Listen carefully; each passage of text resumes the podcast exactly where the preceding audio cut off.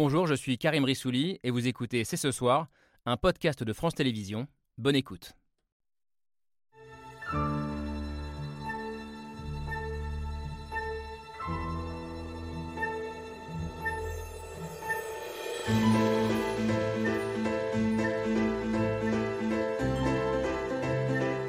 Bonsoir à toutes et à tous, il est 23h, un peu plus de 23h, 23h05. Soyez les bienvenus si vous nous rejoignez sur euh, France 5.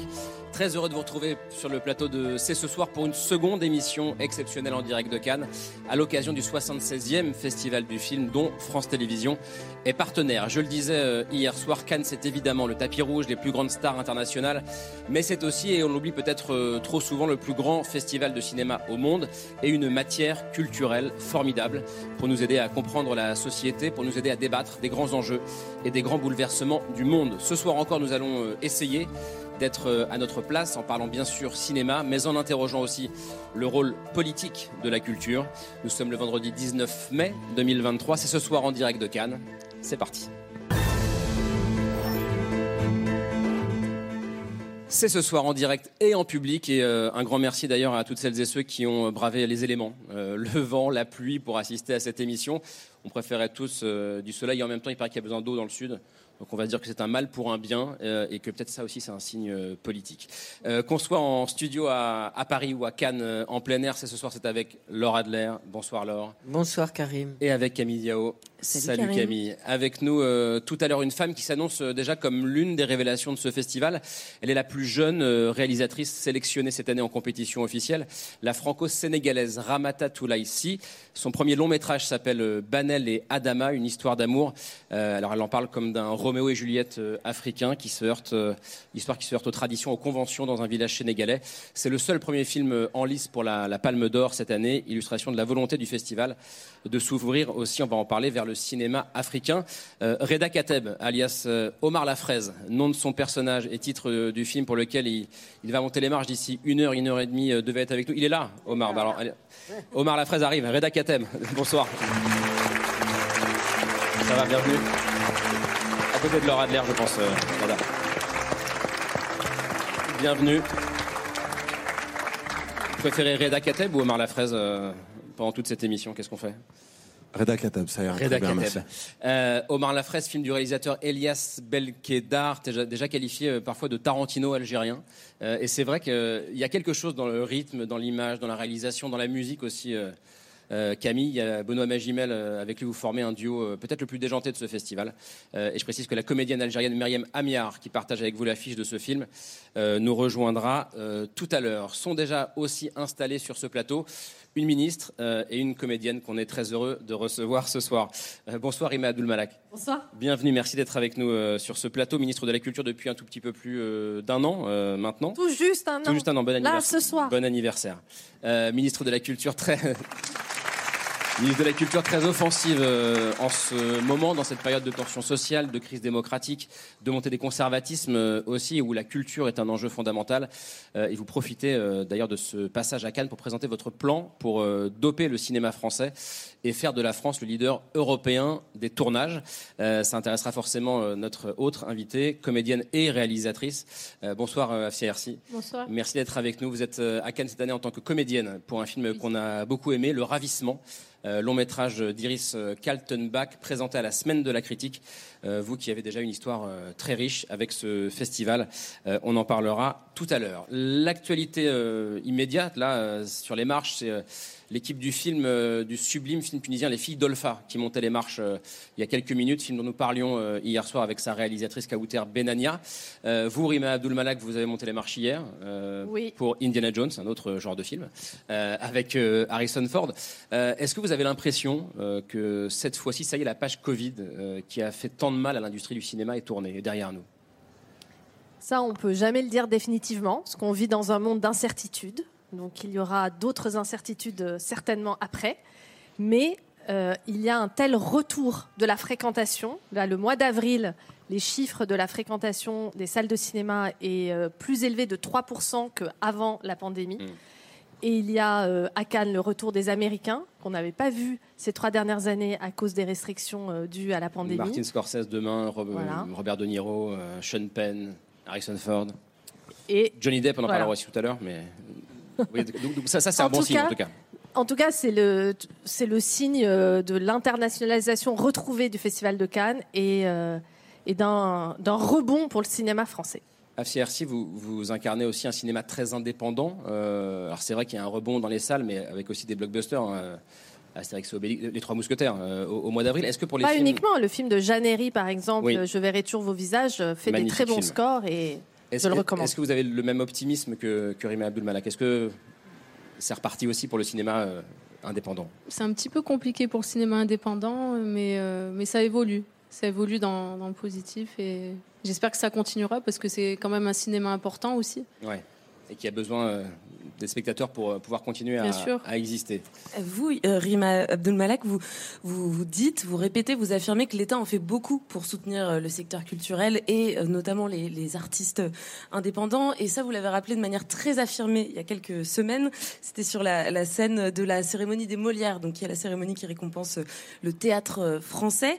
C'est un peu là que le grand public vous a découvert, puisque vous avez été interpellé sur scène par deux comédiennes à propos de la réforme des retraites et vous avez choisi de leur répondre. Réponse qui a été très remarquée. On va revenir euh, sur cet épisode en images. Du haut de sa tour d'ivoire, il a décidé de reporter l'âge de départ à la retraite à 64 ans. Madame la ministre de la Culture, quand est-ce que vous allez décider de sortir de votre silence? Madame la ministre, nous ne sommes pas des chiens. Ni des chiennes. Et nous ne rentrerons pas à la niche. Pardon, je sais que vous n'avez pas le temps, mais ça va. D'habitude, le rôle du ministre, c'est de rester assis à rien dire, mais là, c'est pas possible. Aujourd'hui, il y a un ministère de la Culture qui défend haut et fort l'exception culturelle française dans le monde, qui défend le régime de l'intermittence, qui est une fierté pour notre pays. Vous avez un ministère qui a débloqué des aides massives pendant la crise pour vous soutenir tous, pour soutenir tous les secteurs de la culture. Vous avez une ministre à la tête de ce ministère qui a obtenu le budget historique le plus haut. Il est encore temps de changer d'avis. Je suis là, ma porte est ouverte. Et bonne soirée à tous. Alors je reprends la, phrase par laquelle vous avez ouverte votre réponse. Vous dites d'habitude le rôle du ministre, c'est de rester assis et de ne rien dire. Pourquoi est-ce que cette fois-là, ce soir-là, c'était important pour vous euh, bah, de vous lever et de répondre?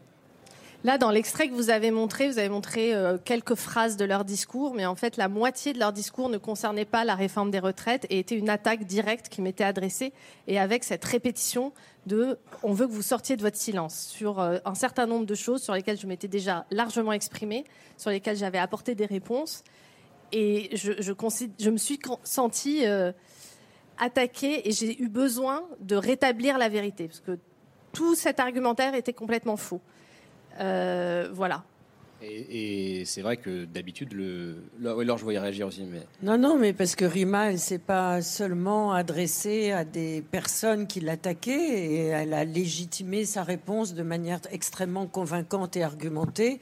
Et euh, Rima n'est pas forcément masochiste, et, il faut se défendre du travail euh, qu'elle fait.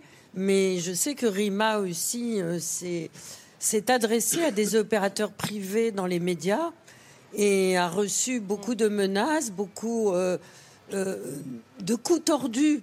Et donc, euh, aujourd'hui, pour une ministre comme Rima, je crois que s'exprimer, c'est plus courageux que de la fermer. Eh ben, on va en parler ce soir et on va parler euh, tout à l'heure du, rôle, euh, du rôle politique de, la culture. Euh, mais d'abord, si vous n'avez pas tout suivi, parce que tous les Français ne sont pas à Cannes, parfois on l'oublie quand on est ici, mais si vous n'avez pas tout suivi de ce qui s'est passé depuis le début de la semaine, séance de rattrapage avec le billet canois signé Pierre Michel. Cannes jour 4, des histoires de monstres, de femmes à barbe, quelque chose d'animal, quelque chose de libre et de sauvage. Ah non, on n'est pas déçu d'être venu. You're not here. We're not there. The car exploded. C'est la grande famille du cinéma. Families always important, no matter what business or anything you're in, in, in to support. Um, I mean, families can make you crazy. Par ici, les Nepo Babies, Michael Douglas, fils de Kirk, Chiara Mastroianni, fille de Marcello et de Catherine Deneuve. Un petit mot pour votre fille ce soir qui est à la présentation de la cérémonie d'ouverture. Mon fils Votre fille. Ah pardon, excusez-moi, je comprenais pas parce que mon fils est au théâtre, je comprenais plus. C'est le tourbillon de Cannes, on ne comprend plus rien, on ne voit plus bien des dizaines d'heures de film et au final, il n'en restera qu'un. For me, it's, uh, it's an easy choice. If I can choose between an Oscar and Palme d'Or, it's an easy choice. I'd rather have one more than have an Oscar. De Palme, c'est déjà pas mal. Joie d'offrir plaisir de ne pas décevoir. Ne l'êtes-vous pas par ces images de Johnny Depp avec ses fans? I'm sorry, I don't understand the correlation or why me specifically? Très bonne question, très bonne réponse. Et puis, de toute manière, on en a déjà parlé hier. Marre d'être assailli, d'être poursuivi par ces journalistes.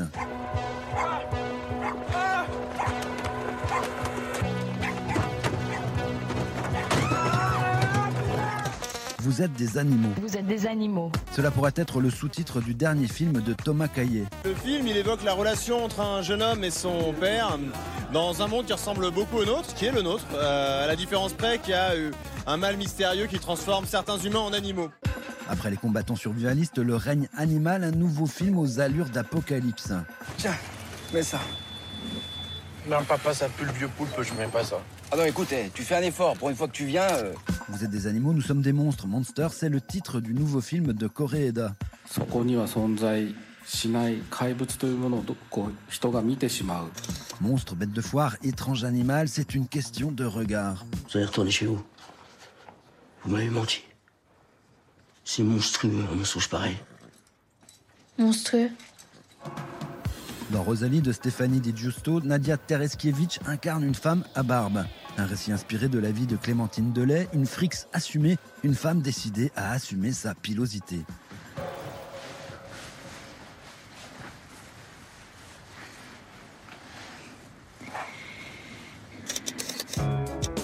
Se passe à Cannes reste à Cannes.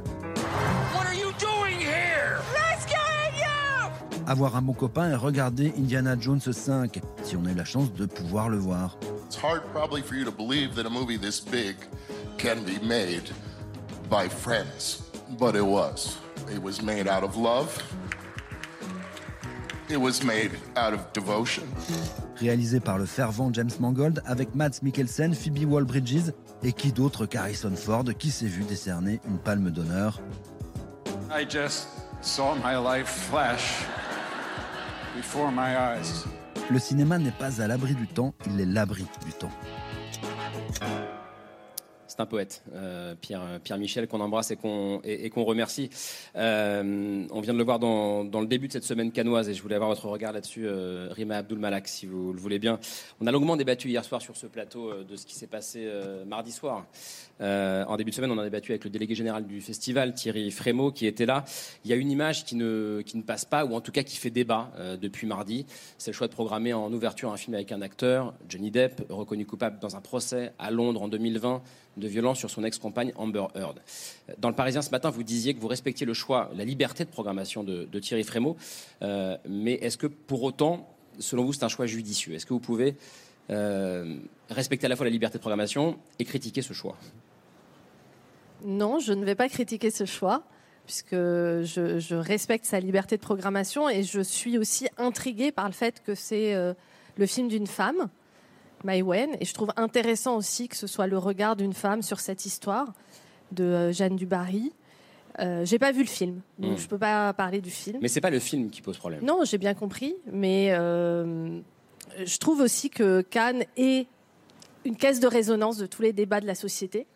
Et finalement, c'est important aussi qu'on les ait à Cannes et qu'il y ait ce débat. C'est ça fait partie du festival. Le débat euh, est sain, donc c'est très bien qu'on l'ait d'ailleurs ici à Cannes euh, et, sur, euh, et, sur ce plateau. Il y a une, grande question quand même, c'est la question de, la force des symboles et de la manière dont le cinéma, du cinéma d'ailleurs peut s'emparer de ce problème des violences sexistes et sexuelles, d'ailleurs qui mine pas que le monde du cinéma évidemment. Mais est-ce que la force des symboles n'est pas aussi très importante pour combattre?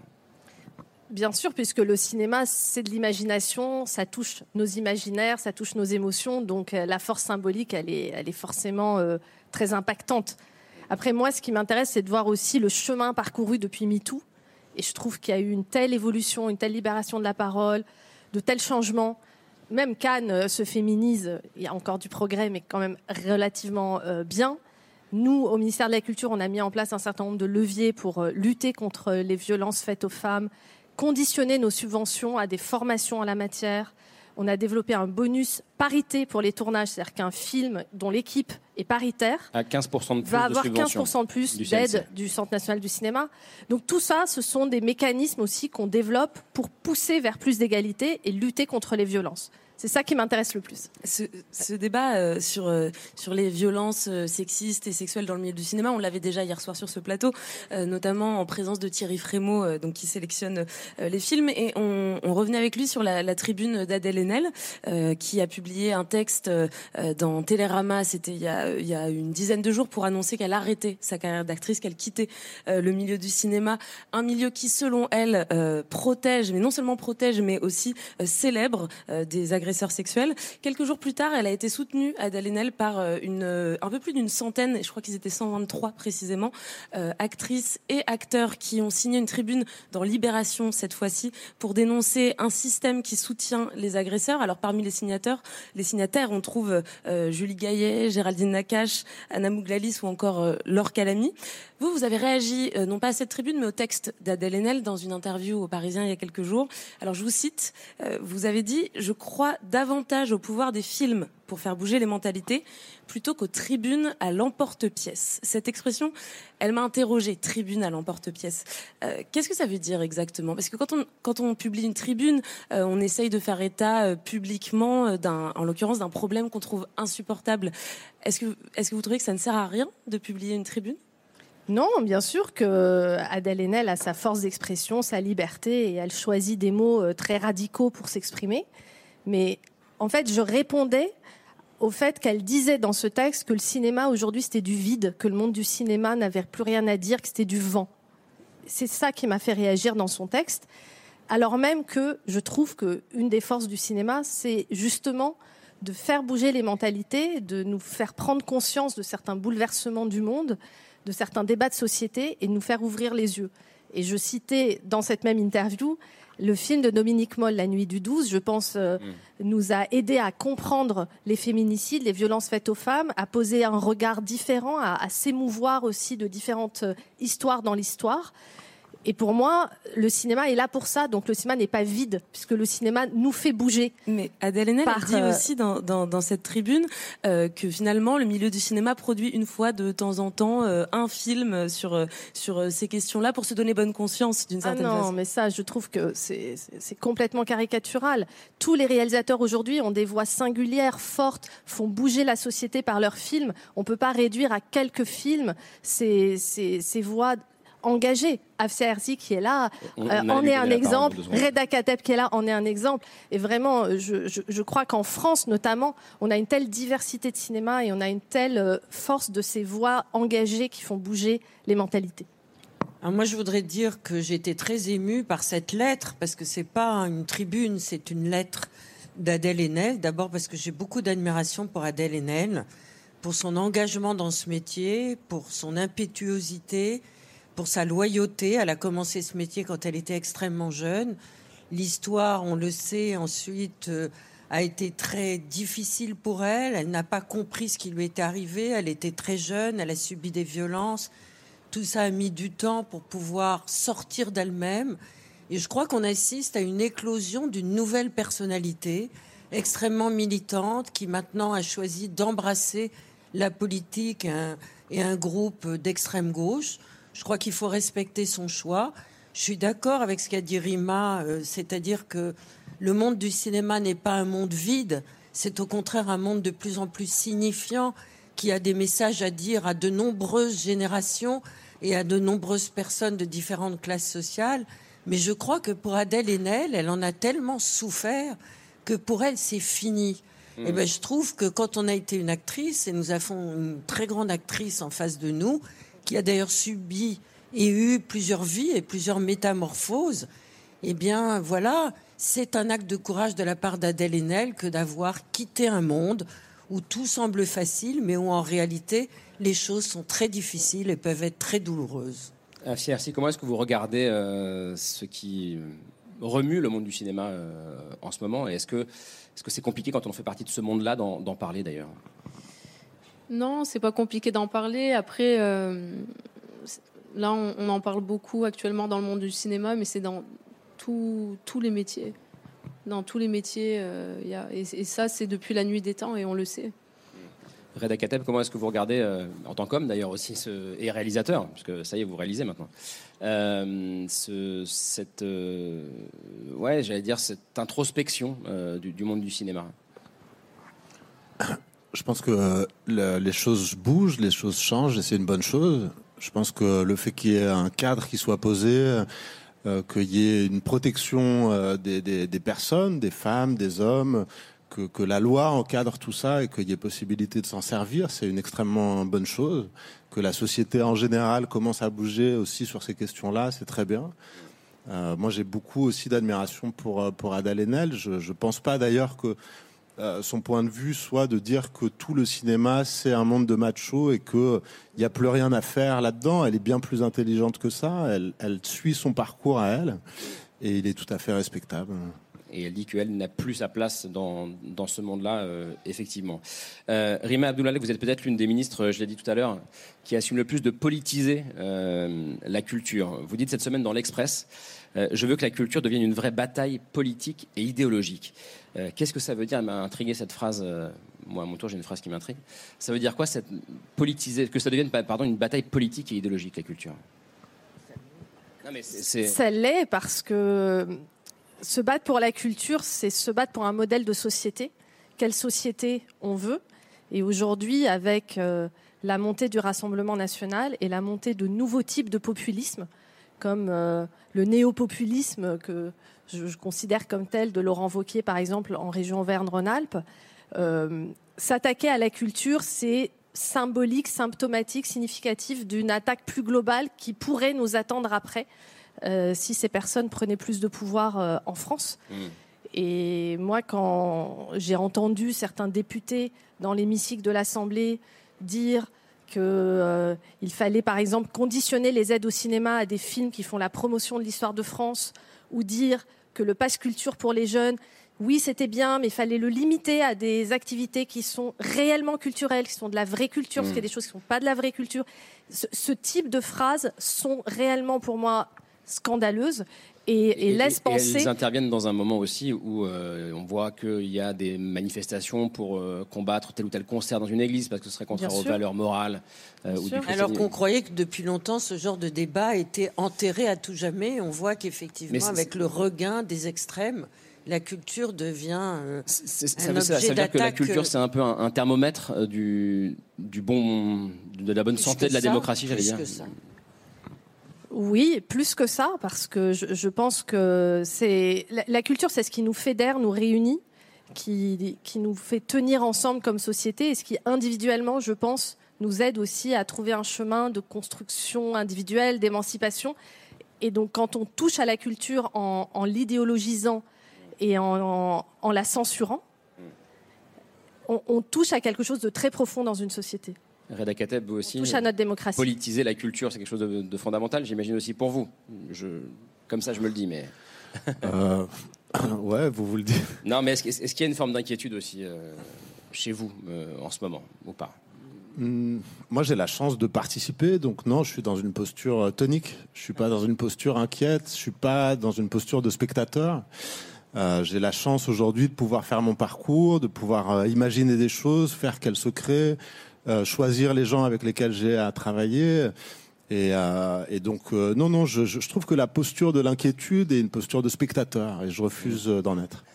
AFCRC, comment est-ce que vous entendez ce que dit Rima Abdulmalak qui dit que. euh, voilà, dans 4 ans, on ne sait pas ce qui se passera politiquement. En gros, c'est ça. Si Non, je mais il faut bien. se battre. Moi, je, Oui, il faut se je battre. refuse la fatalité. Non, je suis euh, d'accord, il faut se battre. La culture, c'est très très important.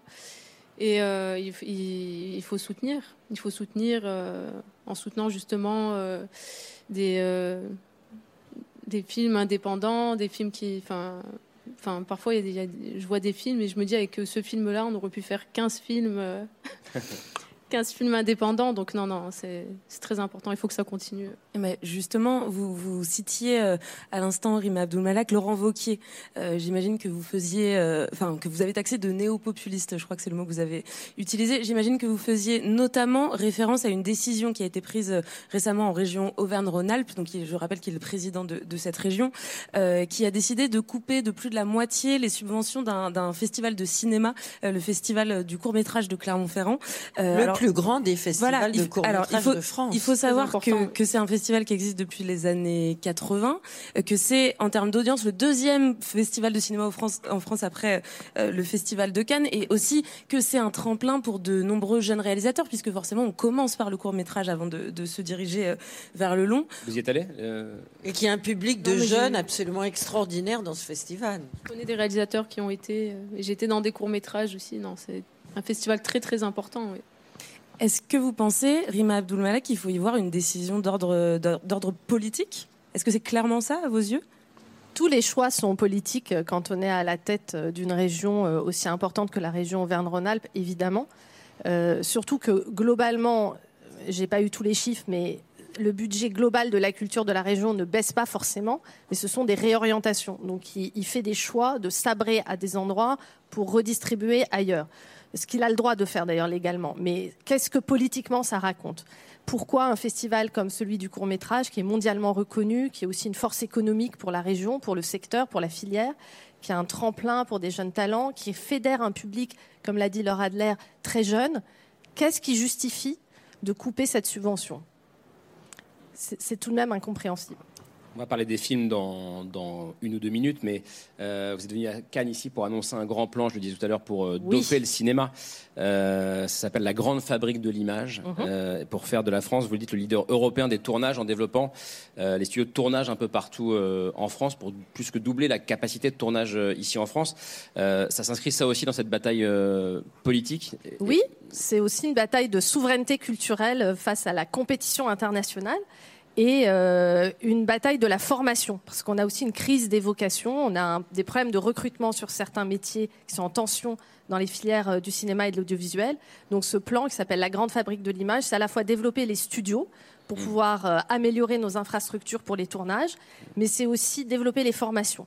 Donc là, on va doubler les capacités de formation pour euh, pouvoir former plus de talents créatifs, techniques et recruter plus dans ces filières qui sont en plein développement.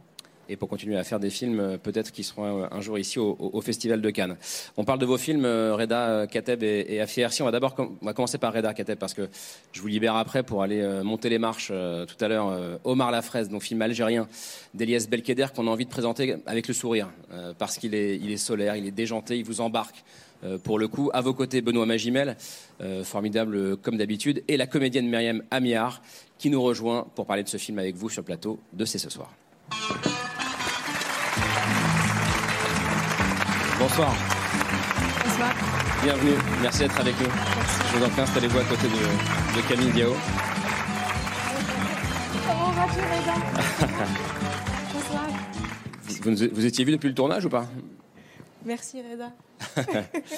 Bienvenue, Non, on merci. s'est pas vu Non. depuis le tournage. Ça fait Oui. plaisir de te voir, Myriam. Merci, merci. Merci d'être euh, avec nous. Alors, la, la musique d'entrée n'est pas la musique habituelle, mais on l'a mise parce que c'est la musique du début du film euh, euh, Omar Lafraise et que la musique est, très importante aussi d'ailleurs dans ce, dans, ce, dans ce film. On va y revenir avec, euh, avec Camille, Mariam Amir, comédienne très populaire euh, en Algérie. Omar Lafraise, c'est vous donc, euh, Reda Kateb, je crois qu'on l'a bien compris. C'est l'histoire d'une légende du milieu du banditisme français, de son acolyte. Euh, qui s'appelle Roger, euh, incarné par Benoît Magimel. Omar est en cavale, il se retrouve bloqué en Algérie, qui est le pays de ses parents, euh, dans une villa euh, d'Alger pas tout à fait terminée. Euh, bande-annonce qui se, de ce film qui est déjà présenté par certains comme un Tarantino algérien. Rien que ça, on regarde la bande-annonce. On va devenir des entrepreneurs, toi et moi. On va faire de l'oseille. Dans ce pays, tu veux devenir millionnaire? Faut commencer milliardaire. Le fil, ça me rappelle quelqu'un. Vous êtes des durs, hein. Vas-y, toi, tu peux rentrer à Paname, t'es libre. Omar Zerouki, le nouveau gérant associé. Eh frérot, à la vie et à la mort. Pour moi, Omar, c'est quelqu'un qui porte en lui euh, de l'humanisme, de la joie de vivre. Je suis qui Je suis ta plus moi Et ses racines, je veux qu'il renoue avec. Santé. Ouais. Yaro, pourquoi on l'appelle Omar la fraise pourquoi on l'appelle Omar Lafraise bah, Pour plein de raisons, mais il faut, aller voir le film euh, pour ça. Euh, Omar Lafraise, franchement, c'est un film, euh, je pense, dont je me souviendrai longtemps. On garde cette ambiance du film pendant, pendant très longtemps dans la tête. Est-ce que vous la trouvez juste cette comparaison avec Tarantino ou pas, Reda Kateb? Ah, je comprends. En tout cas, ouais, il y a quelque chose de très ludique, quoi, de, de, de, de, de comédie, de film de gangsters, mais qui jouent pas les gangsters premier degré, ou en tout cas, s'ils sont premier degré, ils sont aussi dans leur dérisoire, dans leur pathétique. Ah, ils sont gangsters et aussi un peu losers, quoi. On sait pas trop. Ah bah totalement. Ils sont aussi losers que gangsters. Ouais. Bah, cette photo en témoigne. Ouais, Mariam Amir, vous, êtes, vous comprenez la comparaison avec, euh, avec Tarantino. Pourquoi vous rigolez autant Est-ce que vous pensez au film, c'est ça? Oui, oui. Parce que je pense au, film, parce que je vois Reda, ça fait longtemps que je ne l'ai pas vu.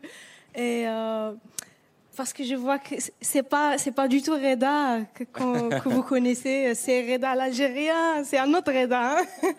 C'est vrai qu'on vous reconnaît à peine, hein, franchement. Mais il y a cette coupe de cheveux aussi euh, dans le film qui est, Oui, qui fait beaucoup. ouais. que je vrai. vous envie énormément. Euh, ça, c'est vrai. C'est un Je film qui est, ouais. c'est un film qui est tarantinesque, si je peux le, le dire comme ça, aussi par sa musique, par sa bande originale qui est, qui est assez euh, extraordinaire, et on y retrouve pas mal de classiques, et notamment ce morceau qu'on a entendu sur lequel vous êtes entré, Myriam, qui est, qui est un morceau de Raina Rai, un, un groupe de rail euh, algérien des années, euh, des années 80. D'ailleurs. Petite anecdote, tout à l'heure j'ai écouté le morceau juste avant de commencer l'émission, juste à côté Je du plateau. écouté tout l'après-midi. hein. Ouais, bah, ça, ça rentre en tête, on a envie de continuer. Et il y a un des messieurs de la sécurité, là, je sais pas s'il est toujours là, qui immédiatement vient me voir et me dit Ah, ça, ça me rappelle, ça me rappelle d'où je viens et qui s'est mis à danser. J'imagine que vous aussi, c'est des, des morceaux que vous avez écoutés avec lesquels vous avez grandi. Oui, oui, clairement. Raina Rai. D'ailleurs, euh, il était avec nous euh, dans le film, le chanteur de Raina Rai. Ah oui, c'est vrai Oui, oui, Dans la prison. dans la prison, Ah, ouais, exactement. Oui. Ouais. On a- On on va a voir le film, vous pourrez le repérer à un moment. On- On n'a pas envie d'être dans cette prison d'ailleurs euh, euh, avec vous. Fi- film tourné euh, en Algérie. euh, J'ai pensé. euh, C'est rare, ça, d'ailleurs. Ouais, c'est ce que j'allais dire. Euh, difficile de tourner en Je me Algérie. suis dit pendant tout le film que c'était tourné au Maroc, euh, parce que souvent c'est le cas euh, quand des films se passent en Algérie, et, et c'était tour- tourné euh, à Alger. Alger, ouais, à Ouergla, au Sahara. Ouais, on voit. Ouais, ça c'est la première scène du film. ouais, également. ouais. C'était important de tourner euh, en Algérie. C'est vrai que Rima Abdullah le disait, c'est assez rare. Ou- Pour moi, c'est important. Ouais, pour vous Oui, bah, il n'y a pas mieux que d'être chez soi. Vous hein. vivez, vous vivez- vous vivez en Algérie, euh, Mariam, Oui. ouais. Euh, je vivais en Algérie, maintenant je ne vais plus en Algérie, euh, mais, euh, mais c'est- important pour moi. Je m'inspire de, de, de, de tous les- des quatre coins d'Algérie. Là où je vais, euh, je trouve de l'inspiration. euh, c'est moi, c'est mon pays. quoi. Et d'ailleurs, enfin, moi, je suis jamais allée en Algérie et, euh, et dans le film, euh, vraiment, j'ai découvert cette ville d'Alger qui est, alors je sais pas si on dit photogénique pour pour le cinéma, mais qui est qui, est- qui est un personnage à part entière du, du film presque, Reda Kateb. Oui, oui, et puis, on- et puis euh, la caméra de- de- d'Elias Belkedar est rentrée aussi dans des endroits qu'on n'a jamais vus au cinéma, des endroits d'Alger qui sont euh, voilà, les, les cités euh, Climat de France, Ouais. Carrière, euh, euh, côtoyer aussi une certaine enfance, une certaine jeunesse qui vit dans ces quartiers-là. Et euh, je suis très heureux d'être dans un film qui, qui pose la lumière aussi sur ces gens. Ouais. C'est l'histoire d'un, je, je l'ai un peu dit, mais d'un Français d'origine algérienne qui, qui a très peu d'attache en réalité avec, euh, avec le pays de, de- de ses parents. En tout cas, c'est ce qu'on comprend. Euh, qui ne pense qu'à une seule chose, c'est de rentrer en France, mais il n'a pas le choix parce que s'il rentre en France, il risque de prendre euh, de 20, 20 ans de prison euh, et il va quelque part tomber amoureux de son pays d'origine. Est-ce que vous, en allant tourner là-bas, c'est quoi votre rapport d'ailleurs avec, avec l'Algérie? Est-ce que tourner là-bas vous a, vous a rapproché de ce pays ou pas? Vous n'avez pas besoin de ça on a tous des histoires euh, très fortes avec euh, l'Algérie quand on, quand on y est lié. Moi, ça a été euh, les vacances de mon enfance jusqu'au début des années 90. Comme mon père était artiste et qu'il était menacé en tant qu'artiste là-bas pendant dix ans, on n'y est pas retourné. Puis mon père est mort. Et, j'attendais depuis longtemps. Alors j'étais retourné pour présenter des films, mais vraiment très rapidement, en aller-retour à Alger, mais vraiment en voyant Alger de la, de la vitre de, de la voiture, quoi. Et j'attendais un projet qui m'emmènerait euh, tourner là-bas. Donc oui, c'était extrêmement fort, extrêmement fort aussi de le, de le partager avec Myriam, avec euh, tous les acteurs algériens du film. Et ouais, ouais, c'était très fort humainement aussi. ouais. Beaucoup d'acteurs non professionnels aussi, tous les jeunes euh, qu'on voit, mais je crois que le réalisateur disait, euh, franchement, euh, tous les Algériens sont des comédiens par nature. Donc en fait, ça s'est bien Oui, passé. et puis il n'y a, pas d'acteurs professionnels en fait. C'est ça. Ouais. À Afia Ersi, vous, vous- êtes d'origine algérienne euh, Oui, vous aussi. moitié tunisienne, moitié algérienne. Est-ce que tourner euh, là-bas, ça, ça vous donne envie ce que raconte euh, J'ai tourné en Algérie et, euh, et c'était un très très beau souvenir. Mais les comédiens ne lisaient pas le scénario. En tout cas, dans le projet, dans le film que j'ai fait, et, et personne n'a lu le scénario. Donc on me disait, mais qu'est-ce que joue ton père, ton frère? Donc voilà. Au début, ça fait bizarre, mais après, Ils ben, improvisent. s'adapte. Mais c'est ça, ils savent pas. Et ça donne un film sympa à la fin ou- Et à la fin, ouais, ça a donné un bon film. hein. C'était lequel ouais. Certifié halal. Certifié halal. Euh, votre personnage à vous, Myriam, euh, c'est Samia. Euh, Oui. C'est une femme euh, indépendante, pour le coup, c'est elle, hein, la femme qui dirige l'usine du, du film, c'est elle qui dirige tout, et qui ne veut dépendre de personne et surtout pas d'un homme dans, dans- Surtout dans ce film-là. Mais tout ça dans un monde, on le comprend, c'est une comédie, mais quand même peuplée de, de contraintes, d'interdits. Est-ce que c'est ça qui vous a plu dans ce rôle-là aussi? Jouer une femme forte, libre, indépendante? Oui, oui. Euh, Samia, je suis tombée amoureuse de Samia trois ans avant parce que Elias m'a proposé le personnage en, en 2020. Après, avec deux ans de Corona, je suis partie sur euh, divers plateaux et après deux, deux trois ans, on s'est retrouvés. euh, et quand j'ai vu Reda, je me rappelle très bien, j'étais, j'avais des battements de cœur aussi forts, comme Pourquoi si que, Pourquoi bah, bah, parce que je, je sais pas, j'ai une très forte liaison avec mes personnages. Je, je me laisse emporter par mes personnages euh, aussi forts. Et euh, voilà, mais je suis très contente euh, d'avoir partagé ce beau projet avec Reda. Ah, Moi aussi, ma soeur. Moi Ah. aussi. Ah ouais, Khoya. un, ca- un-. Si vous parlez en arabe, on va dire que c'est une émission spéciale grand remplacement. Mon frère, ma soeur. Ouais, ça va, c'est pas non plus. hein. Calmez-vous. Ouais. Euh, Ah, vous voulez de la diversité, Ah on bah, vous en donne. hein. écoutez, Pas de problème. Vive la France, les amis. Euh, c'est un film très drôle. Euh, pour le coup, il y a énormément d'autodérision aussi sur l'Algérie, sur les, sur les Algériens. Il y a un running gag sur la piscine d'Omar, d'ailleurs, dans, dans sa villa. C'est une super belle piscine, mais il n'y a pas d'eau, pour le coup. C'est très algérien, l'autodérision, pour le coup. Ah ouais, complètement, complètement. Mais c'est même un kit de survie pour les Algériens, l'autodérision. Depuis très longtemps, depuis des décennies. Moi, quand j'étais enfant, j'entendais les blagues qui racontaient sur Chadli à l'époque, donc un président d'il y a des années et des années. Et c'était la résistance par l'humour, la résistance du peuple par les blagues. Euh, Donc euh, oui, on se, on se sauve par la rigolade. Ouais. Ouais, ça marche, ça, ça marche très bien. Et vous l'avez pas vu euh, encore, Rima Abdelmalek Non, j'ai hâte. Donc je crois que vous pourrez peut-être le voir si vous êtes encore là à Cannes demain. Je crois qu'il y a une, il y a une séance, euh, il y a une séance demain. Je vous, je vous libère parce que vous allez être en retard pour les marches. Euh, sinon, euh. C'est vrai qu'il y a un orchestre de rail là qui vous attend? Ah, ce soir à Cannes. Je suis pas au courant de l'organisation, mais je. je Mais peut-être que c'était une surprise pour Eda Katab, on sait rien. On ira danser avec vous. Ça ne l'est Merci plus. Laure, merci. c'est- c'est sympa. Euh, Merci en tout cas d'être venu. Je Merci. vous en prie, un très grand plaisir. Euh, Omar Lafraise, donc d'Elias Belkeder, on peut les applaudir pour le coup. Euh, et on invite tous les spectateurs à aller le voir parce qu'il sort en salle mercredi prochain. Donc pour le coup, c'est l'un des rares films de Cannes que vous pourrez aller voir au cinéma. Merci beaucoup. Et bonne montée des marches à vous. Bon concert de rail du coup, Reda. Salut. On vient de parler de ce film qui a une histoire d'amitié entre deux hommes euh, qui sont euh, Benoît Magimel et Reda Kateb dans le film. Afiersi, le film euh, pour lequel vous êtes à Cannes, c'est moins une comédie, hein, on va le dire tout de suite. Euh, comme à la fraise, s'appelle Le Ravissement de Iris Kaltenbach. C'est aussi un film euh, sur une amitié, une amitié fusionnelle entre deux amis, IES, euh, amitié qui va déraper, euh, Camille. Oui, et qui va déraper quand l'une des deux bah, tombe enceinte de son premier enfant, puis do- donne naissance à une petite fille. Alors, Avia Herzi, vous n'incarnez pas cette jeune femme qui tombe enceinte et qui devient mère, mais plutôt euh, sa meilleure amie, qui est une jeune sage-femme euh, qui va du coup suivre de très près euh, la grossesse de son amie, qui va assister à l'accouchement, enfin qui va même gérer complètement l'accouchement de, de A à Z, et puis qui va s'enfoncer dans un mensonge assez terrible. J'en dis pas plus, justement, on va regarder un extrait du film et c'est la scène où tout d'un coup tout bascule.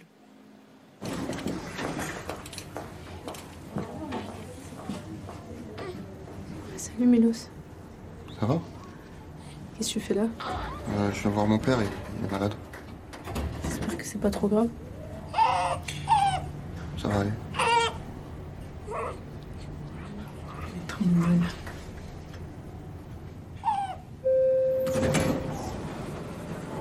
Félicitations. C'est ta fille? Félicitations.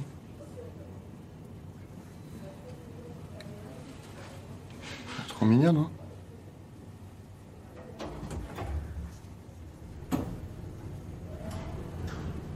Mon dieu. Ça s'appelle comment?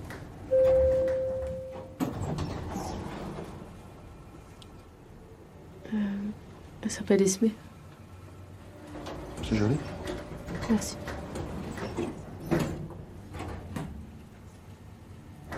Ça veut dire qui est aimé.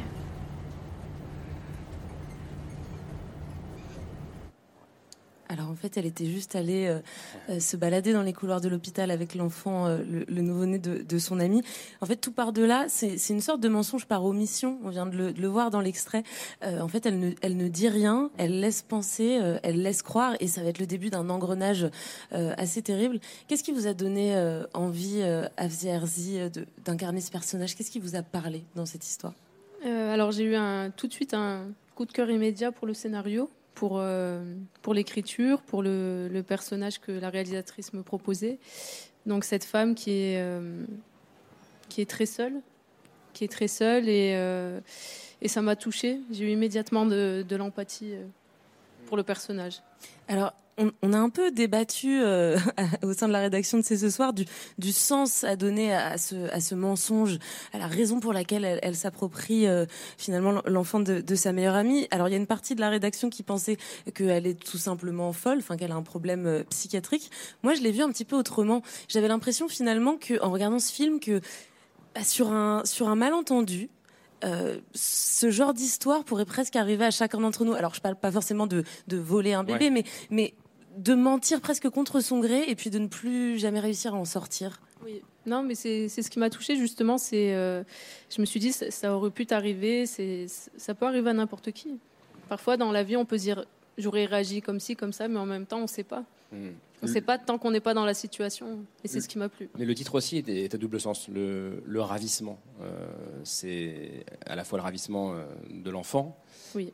et, et le ravissement de quoi? De, de La maternité, de la maternité, de la naissance. naissances, les Alors, enfants. le les mot ravissement, c'est un mot très important dans l'histoire de la littérature, puisqu'il y a un des plus beaux livres de Marguerite Duras qui s'appelle Le ravissement de l'Olvestein, et ça décrit justement ce, que, ce dont vous êtes en train de parler, et ce qui est dans ce film, c'est un moment de suspension de, tout, euh, de toute volonté.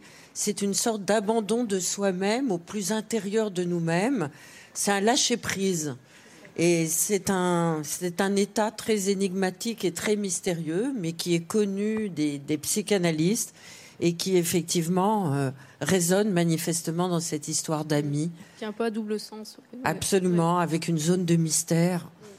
Mais d'ailleurs- la réalisatrice euh, explique que le titre du film, elle l'a tiré du livre de Duras qui l'a beaucoup touchée quand elle était euh, plus jeune. Et elle explique aussi que pour elle, c'est avant tout un film sur l'amitié euh, et sur la façon dont l'arrivée d'un bébé peut complètement bouleverser une, amitié très intense. C'est aussi comme ça qu'il faut le, comprendre, que vous l'avez vécu, Afia? Oui, on en a beaucoup parlé avec Iris, la réalisatrice, sur euh, justement ce- ce- cette peur de, de perdre cet ami, de cette amitié qui va forcément changer euh, parce que bah, l'ami euh, l'ami va devenir mère. Et c'est aussi un film sur, effectivement, euh, donc vous êtes sage-femme dans le La film. et maternité. je- la maternité. Je ne sais pas si beaucoup d'accouchements ont déjà été filmés de cette manière-là. Ce sont des vrais Ce accouchements. sont des vrais accouchements. J'ai passé. Vous, avez, donc, vous vous êtes ah oui, transformé en sage-femme, en fait. Ah oui, j'ai passé des jours et des nuits en maternité, à la maternité des Lilas. Et, Quelle chance Ouais. Au début, ça allait, mais franchement, après, euh, à la fin, euh, c'était difficile quand même. De voir des vrais accouchements, à un moment, je dis non, mais je, Mais je, je suis actrice, je suis pas sage-femme. mais euh, mais c'était beau, on a passé de. Enfin, c'était franchement une belle expérience. J'ai mis la blouse de sage-femme et hop, j'allais euh, en consultation. euh. vous n'avez pas accouché vous-même de femme euh, Non. Non, mais j'ai fait des petites consultations. Ok. Et, Bon, elle savait que j'étais pas vraiment elle- les, sage-femme. et hein. les- les- les femmes vous reconnaissaient ou pas? Il y en a qui m'ont reconnu, mais après ça allait. On me disait. bah, Après, vu qu'il y en a qui étaient beaucoup euh, sous péridurale, du coup, euh, elles n'étaient pas vraiment là. Quoi. elles étaient un peu absentes, donc euh, c'était. Vous me dites quelque chose, mais mais ça va, c'est passé. Tu voulais ajouter un truc? Non, mais du coup, j'imagine, euh, juste après la naissance, la, la jeune mère qui dit Je crois que j'ai un peu halluciné. Il y avait Hersi dans la salle d'accouchement. On vous le conseille en tout cas, le, ravissement euh, de d'Iris euh, Kaltenbach, présenté à la semaine de la critique euh, ici, à Cannes. Je le disais en début d'émission, ce festival 2023, il marque aussi une évolution du festival de Cannes, qui s'élargit à, d'autres cinémas qui jusqu'ici étaient peu présents. Euh, je crois que ça vous parle beaucoup, euh, Rima Abdulmalak, notamment l'élargissement au cinéma africain. Euh, alors, on l'a vu avec le film d'Elias Belkader, hein, Afrique du Nord. Six jeunes cinéastes africains ou issus de la diaspora sont à l'affiche, deux en compétition officielle. Celui de Kauter Benania qu'on recevait hier soir et Ramata Toulaïsi, qui est la plus jeune cinéaste en lice pour la Palme d'Or, qui s'annonce comme l'une des révélations de ce festival. On a hâte de voir le film qui sera projeté demain. En tout cas, Ramata Toulaïsi nous rejoint sur le plateau de C'est ce soir. Bonsoir, bienvenue. Merci d'être avec nous. Je vous en prie, installez-vous à côté de Laure, je crois. Ou à côté de Camille, je ne sais pas où c'est. Bonsoir. Bon, installez-vous où vous voulez. Ce, sera parfait. Parfait. Merci d'être avec nous m'inviter. dans, dans, dans C'est ce soir. Merci d'être, merci d'être là. Euh, c'est demain hein, la montée des marches demain, euh, pour vous. à 15h. Dans quel état d'esprit est-ce que vous êtes euh, je crois que je réalise pas encore, parce que je connais pas trop Cannes. C'est vrai Euh, Non. C'est la première fois que vous venez à Cannes. C'est la première fois que je viens à Cannes pour le festival. Euh, donc je suis à- j'ai beaucoup de distance par rapport à ça. Et euh, je réalise pas beaucoup. Je pense que je vais réaliser demain. Peut-être qu'FCRC peut vous donner quelques conseils. euh, elle, elle connaît bien le, le festival de Cannes. Ah, mais pas la, la grosse compétition. hein. Pas encore. Non, un jour j'espère. Euh, merci d'être avec nous euh, à la veille de cette montée des marches. Vous êtes, euh, alors on dit française d'origine, vous êtes franco-sénégalaise ou française d'origine sénégalaise? Française d'origine sénégalaise. Française d'origine sénégalaise. Votre film Banel euh, et Adama, euh, c'est euh, c'est d'abord une histoire d'amour. On, le, on le disait tout à l'heure en, en pré- en- en présentant l'émission. Vous, vous, vous disiez, je crois, vous- vouloir faire une sorte de Roméo et Juliette africain avec ce film, c'est ça? Ouais, bah, mon... ma plus grande envie d'abord, c'était d'écrire euh, la plus grande histoire d'amour africaine. Euh, c'est vrai que euh, j'aime beaucoup les histoires d'amour et euh, c'est vrai que lorsque j'ai écrit ce scénario en 2014, lorsque j'étais à la FEMIS euh, au département scénario, euh, les films africains traitaient vraiment beaucoup de thèmes sociaux de façon plus ou moins naturaliste.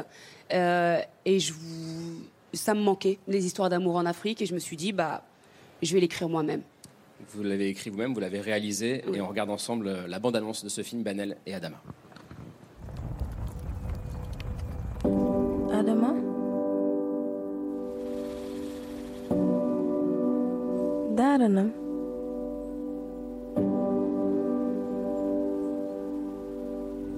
mi yiɗi wadde sahaji. Ko saha belɗo wonno e sahaji. Enen allah noon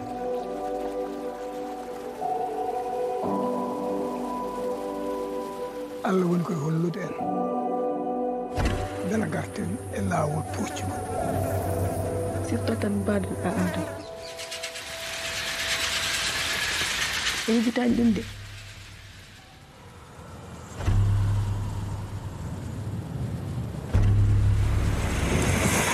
banele adam banele adama Ça donne envie, hein, il y a un côté euh, féerique, euh, c'est un conte en réalité. Euh, c'est un conte, une tragédie et du réalisme magique. Euh, pas mal, rien que ça. Réalisme magique. Rima Abdulmalak, ça vous inspire J'adore cette expression. Du réalisme euh, magique. Alors je disais un Roméo et Juliette africain.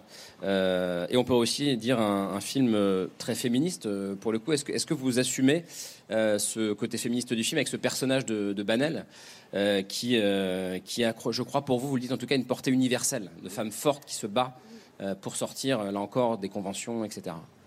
Euh, ouais, c'est un film hyper féministe parce que je suis très féministe et euh, je l'assume complètement. Euh, mais euh, mon personnage est déjà émancipé en fait. C'est pas un personnage classique qui cherche sa liberté ou qui cherche à s'émanciper. C'est vraiment une femme qui est déjà émancipée. C'est une femme qui veut vivre son amour et c'est une femme qui va aller vers la folie à cause de sa passion, comme les grandes tragédiennes comme Médée, Phèdre. voilà. Et l'idée, c'est de montrer qu'il faut que les femmes, toutes les femmes qui le veuillent, veuillent- puissent aller au bout de leur passion et de leur liberté. Jusqu'à la folie s'il le faut. Jusqu'à la folie. Je disais, on n'a pas vu le film encore, mais euh, il y a quand même une première trace. euh, Oui, c'est ça, puisqu'avant de, de vous lancer dans la réalisation du long métrage, euh, vous avez commencé par un cours qui s'appelle euh, Astel, euh, que vous avez tourné euh, au même endroit, euh, donc dans la même région du, nord du Sénégal. Et, donc ce, film, il dure 25, 25 minutes et il raconte l'histoire d'une jeune fille de 13 ans qui va soudainement, à cause d'un, tout petit événement, passer du monde de l'enfance au monde de l'adolescence. Et ça va signifier pour elle, au sein de sa petite communauté qui vit selon des valeurs très traditionnelles, très conservatrices, ça va signifier un changement de place tout d'un coup. J'en, dis pas beaucoup plus, mais moi, ce qui m'a touché dans ce film, c'est que c'est un film à la narration extrêmement subtile. En 25 minutes, alors j'ai pas compté le nombre de dialogues, mais il y en a très très très peu. Euh, tout se joue dans euh, des jeux de regard, euh, dans, dans le mouvement des, des corps, et tout est suggéré, et pourtant euh, on comprend on comprend ce qui est raconté et ce qui est d'une- très grande profondeur et qui a aussi une portée euh, un peu universelle. Euh, Est-ce que c'est ça votre langage cinématographique? Est-ce que vous avez manié le même langage dans Banel et Adama? Euh, oui, bon, il y a beaucoup plus de dialogue dans Banel et Adama parce que c'est un long métrage, mais c'est vrai que dans la deuxième partie du film, il y a très très peu de dialogue. Et tout est en peul, comme. Tout est en peul, vraiment tout. Euh, pas un mot de français ni de wolof, euh, tout est en peul. Et c'est vrai que je m'intéresse beaucoup au corps et au regard parce que je m'intéresse beaucoup à l'art euh, contemporain et à l'art moderne. Et j'essaye de, en créant, en faisant du cinéma, j'essaye de créer des tableaux avec les images. C'est une sorte de poésie visuelle aussi. Oui, c'était. euh, j'adore la poésie, j'adore Maya Angelou par exemple. Et euh, lorsque je me suis mise à la réalisation, parce que d'abord je, je suis scénariste, et lorsque j'ai décidé de me mettre à la réalisation en 2020, je me suis dit comment pouvoir transformer les mots poétiques en images. Et c'est vraiment tout le travail que j'ai essayé, que j'ai essayé de faire avec mon, euh, mon chef opérateur. Rémi Abdelmalak, comment est-ce que vous regardez cette. euh, alors, vous n'avez pas vu le film encore, hein, parce que personne ne l'a vu, je le précise. Euh, cette volonté du festival d'élargir, pour le coup, euh, le spectre, de mettre euh, en avant des cinéastes euh, et des films euh, africains, euh, notamment. Oui, c'est formidable. Et puis, c'est un premier film, donc un premier film qui est déjà en compétition, c'est quand même extrêmement rare. Et c'est le, c'est assez euh, symptomatique aussi d'une force que nous avons en France, c'est la coproduction internationale. Et le Centre national du cinéma finance énormément euh, d'accords de coproduction. On en a une soixantaine. C'est le pays au monde qui a le plus d'accords de coproduction avec d'autres pays. C'est un film euh, produit euh, franco-sénégalais. Euh, Et aussi, je crois. et le Mali Maliens. aussi, qui est voilà dans, dans l'aventure. C'est euh, c'est la force aussi de la France de pouvoir euh, accueillir euh, cette diversité du monde et, et de la porter, y compris financièrement. Et c'est aussi la force de la FEMIS, parce que c'est euh, une de nos meilleures écoles École de cinéma. euh, de scénario, de parisienne. cinéma, de tous les métiers, de la production. Et comme euh, mon enjeu ici à Cannes, c'est aussi de porter cette relève, cette relève du métier, euh, bah, Ramatan fait partie. On la voit bien ce soir, la relève du, du métier euh, avec vous, euh, Exactement. mesdames. Euh, vous- je vous ai lu dans Le Monde, euh, Ramata ici, vous disiez, quand on vous on posait la question sur la présence justement de plus de, de films et de, et de cinéastes africains, et vous disiez en substance, oui, je suis heureuse bien sûr qu'il y en ait plus, et en même temps, on ne devrait pas avoir à compter les cinéastes africains. Oui, oui, c'est parce qu'on me dit à chaque fois, euh, c'est comme avec les cinéastes femmes en fait, et j'ai toujours dit, euh, à la fin, j'espère qu'on comptera plus les femmes et qu'on comptera plus les Africains, parce que ça voudrait dire qu'on ait une normalité en fait, comme, les, comme le cinéma occidental.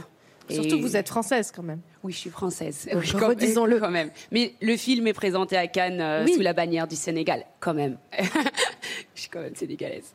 Alors hier, euh, il y a un, un grand cinéaste malien, Souleymane Cissé, euh, qui, est, qui est présent à Cannes, qui est, qui est venu euh, cette année pour recevoir euh, une, une- un carrosse d'or. C'est une, une C'est quoi un récompense pour l'ensemble euh, de sa carrière et qui est décernée par une sélection euh, parallèle.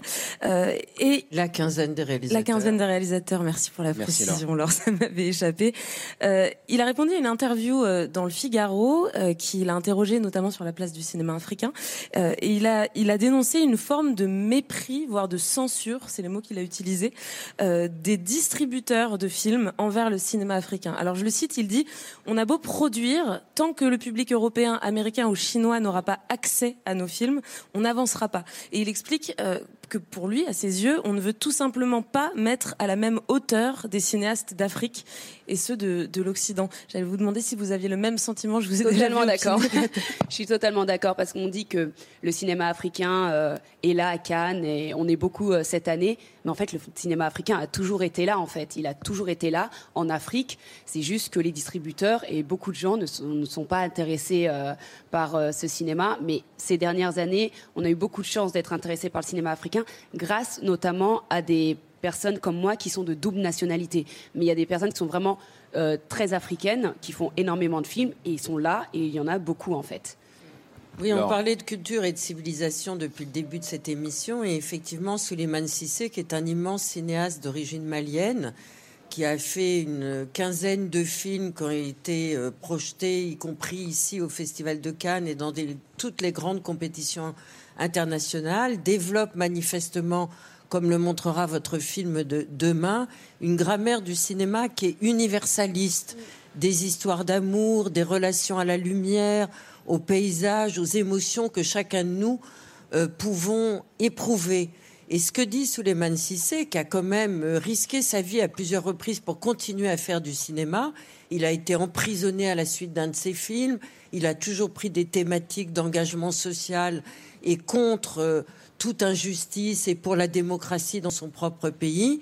Il dit, et j'ai trouvé ça assez profond, il a dit hier à Cannes, quand il a reçu cette distinction, il a dit, mais le cinéma, c'est un langage universel, c'est un, un, ça un usage politique, bien sûr, mais ça a aussi un usage poétique. Alors les gens l'écoutaient absolument étonnés, et puis il a ajouté, mais l'Amérique a conquis le monde par le cinéma. Il faut que l'Afrique puisse conquérir le monde par le cinéma. Et j'ai trouvé cette, euh, cette pensée extrêmement profonde.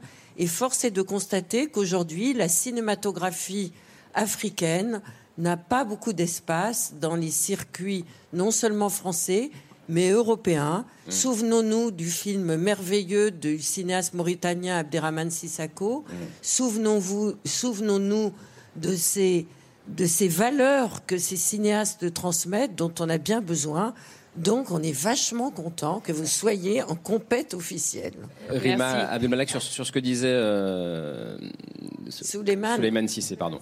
Euh, sur, et, et aussi sur la question du, du mépris ressenti par, euh, par, par Souleymane Sissé. Comment est-ce que vous entendez ça quand il dit euh, on ne considère pas le cinéma africain comme, comme les autres cinémas Mais d'où l'importance justement qu'à Cannes, ce plus grand festival du monde du cinéma, ce soit plus visible, plus, euh, plus fort. Et euh, nous, on est en train de travailler à la création d'un nouveau lieu. Le président de la République l'a annoncé, une maison des mondes africains.